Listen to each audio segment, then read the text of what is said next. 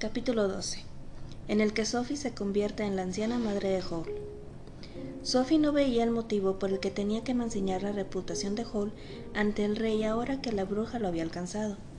Pero Hall dijo que era más importante que nunca. Necesitaré todo lo que tengo para escapar de la bruja, dijo. No puedo tener al rey persiguiéndome también. De modo que la tarde siguiente Sophie se puso la ropa nueva y se sentó sintiéndose bien, aunque un poco rígida, mientras esperaba a que Michael se preparara y a que Hull acabase en el baño. Mientras esperaba, le contó a Calcifer acerca del extraño país en el que vivía la familia de Hull. Eso hizo que se olvidara del rey. A Calcifer le interesó mucho. Sabía que procede de tierras extranjeras, dijo, pero lo que me cuenta suena a otro mundo. Ha sido muy astuto por parte de la bruja el enviar la maldición desde allí. Muy astuto, admiro ese tipo de magia, el usar algo que existe y convertirlo en una maldición. Le estaba dando vueltas cuando tú y Michael lo leías el otro día. El tonto de Hall le ha contado demasiadas cosas de sí mismo. Sophie contempló el delgado rostro azul de Calcifer. No le sorprendía que Calcifer admirara la maldición, como tampoco le sorprendió que llamase tonto a Hall. Siempre estaba insultándole, pero lo que no sabía era si Calcifer le odiaba. Calcifer parecía tan malvado que era difícil de decir. Dirigió sus ojos naranjas hacia Sophie. Yo también estoy asustado, dijo. Sufriré con Hall si la bruja lo atrapa. Si no rompes el contrato antes de que lo haga, no podré ayudarte. Antes de que Sophie pudiese preguntar, Hall salió del cuarto de baño con mejor aspecto que nunca llenando la habitación con olor a rosas y gritando a Michael. Michael bajó la escalera con su nuevo traje de terciopelo azul. Sophie se levantó y recogió su bastón en el que tanto confiaba. Era hora de marcharse.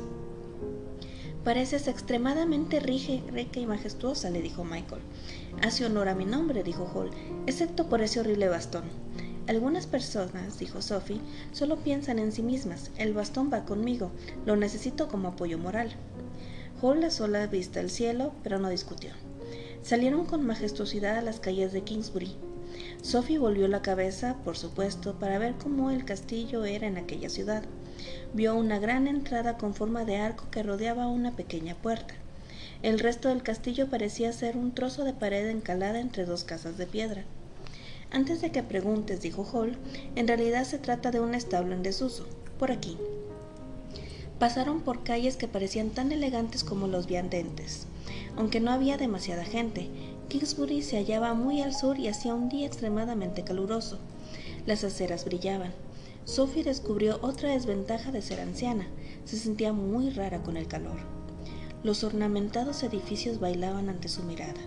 Estaba enfadada, pues quería contemplar el lugar, pero todo lo que obtenía era una vaga impresión de cúpulas doradas y altas casas. Por cierto, dijo Hall, la señora Pestesmont te llamará señora Pendragon. Es el nombre que uso aquí. ¿Con qué motivo? preguntó Sophie. Como engaño, dijo Hall. Pendragon es un nombre precioso, mucho mejor que Jenkins.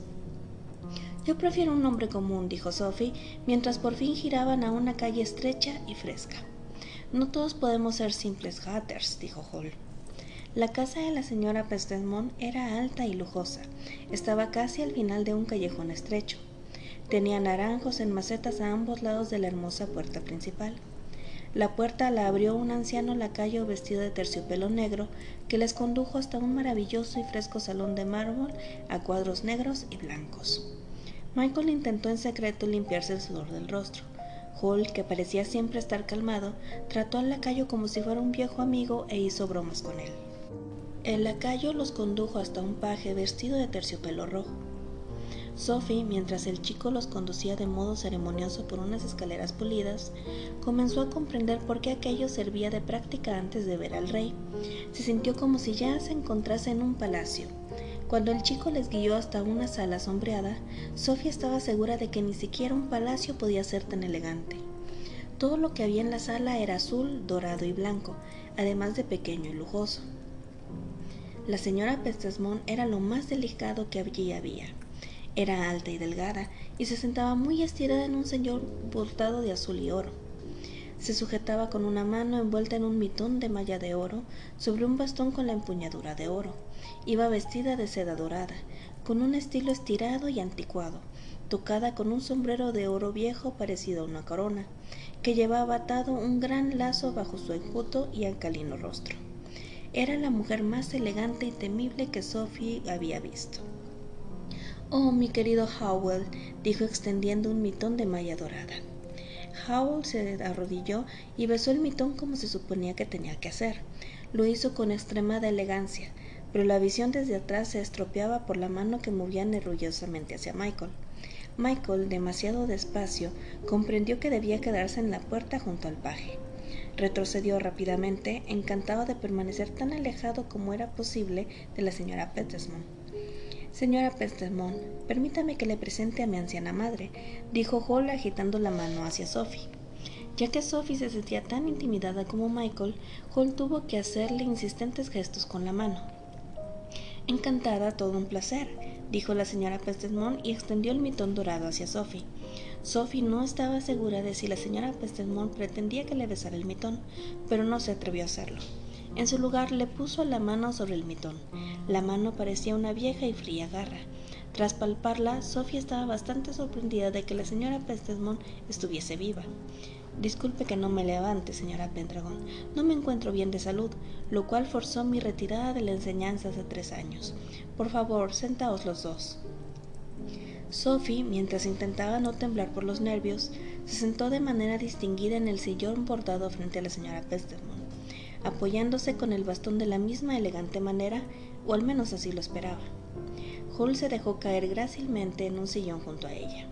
Parecía sentirse muy cómodo y Sophie le envidiaba. Tengo 86 años, anunció la señora Pestelmont. ¿Qué edad tiene usted, mi querida señora Pendragon? Noventa, dijo Sophie, pues ese fue el primer número que se le vino a la cabeza. Tan mayor, dijo la señora Pestelmont, con lo que podría adivinarse como una leve todo de envidia. Qué afortunada el poder moverse de manera tan ágil aún. Oh, sí, es tan extremadamente ágil, estuvo de acuerdo Hall, que a veces es imposible detenerla. La señora Pestermont le miró de tal modo que Sophie pensó que debía haber sido una profesora tan temible como la señorita Angorian. Estoy hablando con tu madre, dijo. Me atrevería a decir que está tan orgullosa de ti como yo. Somos dos ancianas que hemos tenido que ver en tu educación. Eres, podría decirse, nuestra creación conjunta. ¿Cree usted entonces que yo no hice nada? preguntó Hall. ¿Algunos toques de mi cosecha? Unos pocos, y no del todo de mi agrado, replicó la señora Pestemont. Pero no querrás estar ahí sentado mientras hablamos de ti. Ve abajo y siéntate en la terraza. Llévate tu paje. Hodge os traerá bebidas frías. Anda, vete. Si Sophie no hubiese estado tan nerviosa, se habría reído de la expresión de Hall. Obviamente no esperaba aquello. De todos modos, se levantó con un ligero encogimiento de hombros, le lanzó una mirada de advertencia a Sophie y sacó a Michael de la habitación delante de él. La señora Pestemont giró levemente su rígido cuerpo para verlos marchar. Entonces asintió en dirección al paje, quien también abandonó la sala. Tras ello, la señora Pestemont se giró hacia Sophie, quien se sintió más nerviosa que nunca. Le prefiero con el pelo negro, dijo la señora Pestemont. Ese chico va de mal en peor. ¿Quién, Michael? dijo confusa Sophie. El siervo no, contestó la señora Pestemont. No creo que sea lo suficientemente inteligente como para crearme problemas. Estoy hablando de Howell, señora Pendragon. Oh, dijo Sophie, preguntándose por qué había dicho de mal en peor, cuando estaba claro que Hall llevaba lo peor desde hace mucho tiempo. Su aspecto, por ejemplo, continuó de forma dogmática. Mire sus ropas. Siempre es muy cuidadoso con respecto a su apariencia, asintió Sophie, y se preguntó por qué lo expresaba de manera tan suave. Así ha sido siempre. Yo también cuido mucho mi aspecto, no veo que sea nada malo, replicó la señora Pestermont, pero ¿qué derecho tiene a ir por ahí con un traje encantado? Se trata de un sorprendente conjuro de atracción hacia las damas. Admito que muy bien hecho y casi indetectable, incluso para mi experto ojo, ya que parece haber sido surcido en las mismas costuras. Un conjuro que le hace casi irresistible para las chicas. Representa una caída hacia la magia negra, lo cual sin duda le provoca a usted cierta preocupación, señora Pendragon. Sophie pensó incómoda en el traje escarlata y gris. Ella misma había surcido las costuras y no había notado nada fuera de lo común. La señora Pestemont era experta en magia, mientras que ella solo lo era en la ropa. La señora Pestemont puso ambos mitones sobre el bastón e inclinó su rígido cuerpo, de modo que sus expertos y penetrantes ojos se clavaron en los de Sophie. quien se sintió cada vez más incómoda e intranquila. Mi vida casi ha finalizado, le anunció la señora Pestemont. Hace tiempo que siento los dedos de la muerte. Estoy segura de que no es así, dijo Sophie intentando sonar tranquilizadora, cosa difícil con la señora Pestemont mirándola de aquella manera. Le aseguro que es así, dijo la señora Pestemont. Pero deseaba verla, señora Pendragon. Howell fue mi último alumno y el mejor con diferencia. Estaba a punto de retirarme cuando él llegó de una tierra extraña. Creí que mi trabajo había acabado cuando enseñé a Benjamin Sullivan. Creo que usted lo conoce con el nombre de Mago Sullivan. Descanse en paz. Y le procuré el puesto de mago real. Es extraño, pero procedía del mismo país que Howell. Entonces llegó Howell y al instante supe que tenía el doble de imaginación y de habilidades, aunque admito que tenía algunas fallas en el carácter. Sabía que era una fuerza del bien, del bien, señora Pendragon. ¿Pero qué es ahora? ¿Qué? dijo Sophie. Algo le ha ocurrido, dijo la señora Pestelmon, aún mirando fijamente a Sophie. Y estoy decidida a resolver el asunto antes de morir. ¿Qué cree que le ha ocurrido? preguntó incómoda Sophie. Debo confiar en que usted me lo diga, dijo la señora Pestermont. Me temo que ha seguido el mismo camino que la bruja del páramo. He oído que no siempre ha sido malvada, aunque son solo rumores, ya que es más vieja que cualquiera de nosotras dos y se mantiene joven gracias a sus artes. Howell tiene dones similares a los de ella. Parece que aquellos de gran talento no se pueden resistir a un toque extra y peligroso de astucia, lo cual resulta en una debilidad fatal que les conduce al mal. ¿Tiene por casualidad alguna pista de qué pueda ser? La voz de Calcifer resonó en el recuerdo de Sophie. El contrato, a la larga, no nos hace bien a ninguno de los dos. Sentía frío, a pesar del calor del día que penetraba por las ventanas abiertas de la umbría y elegante sal. Sí, dijo, ha realizado algún tipo de contrato con su demonio de fuego. Las manos de la señora Pestemont temblaron un poco en el bastón. Eso debe ser. Debe usted romper el contrato, señora Pendragon.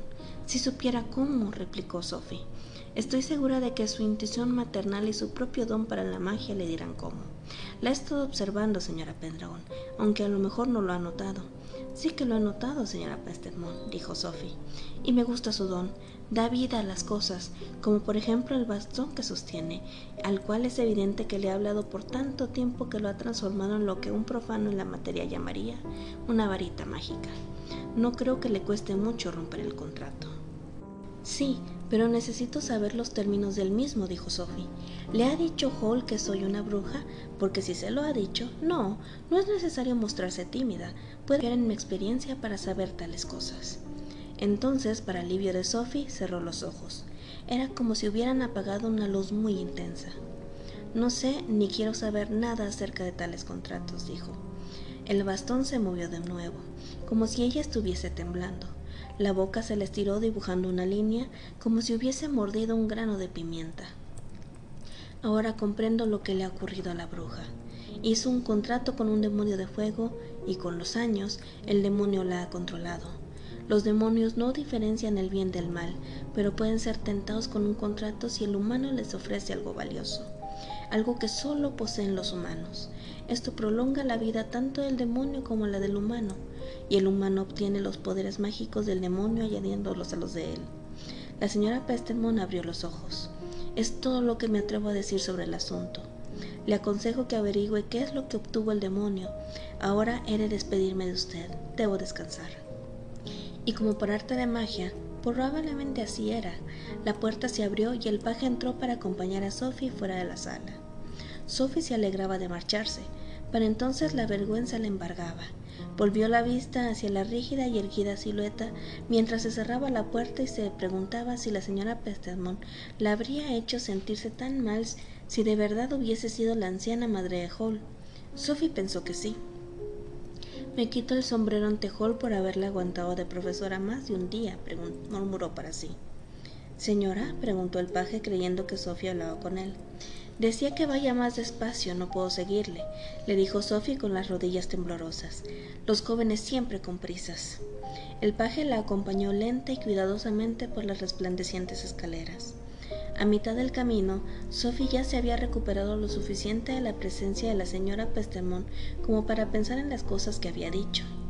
Había dicho que Sophie era una Era raro, pero Sophie lo aceptaba sin problemas.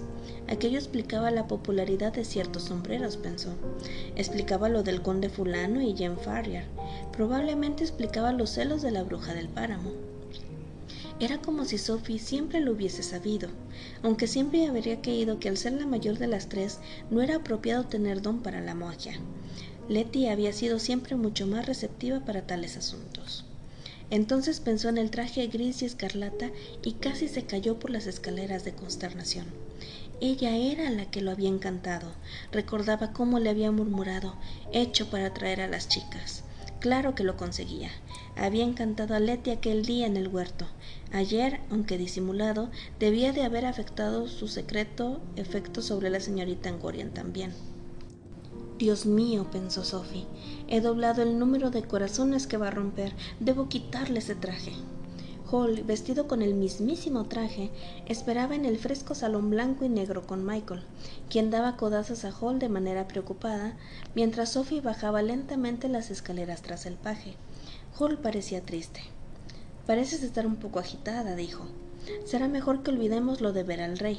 Iré y me desprestigiaré yo mismo cuando vaya a excusarme por su ausencia.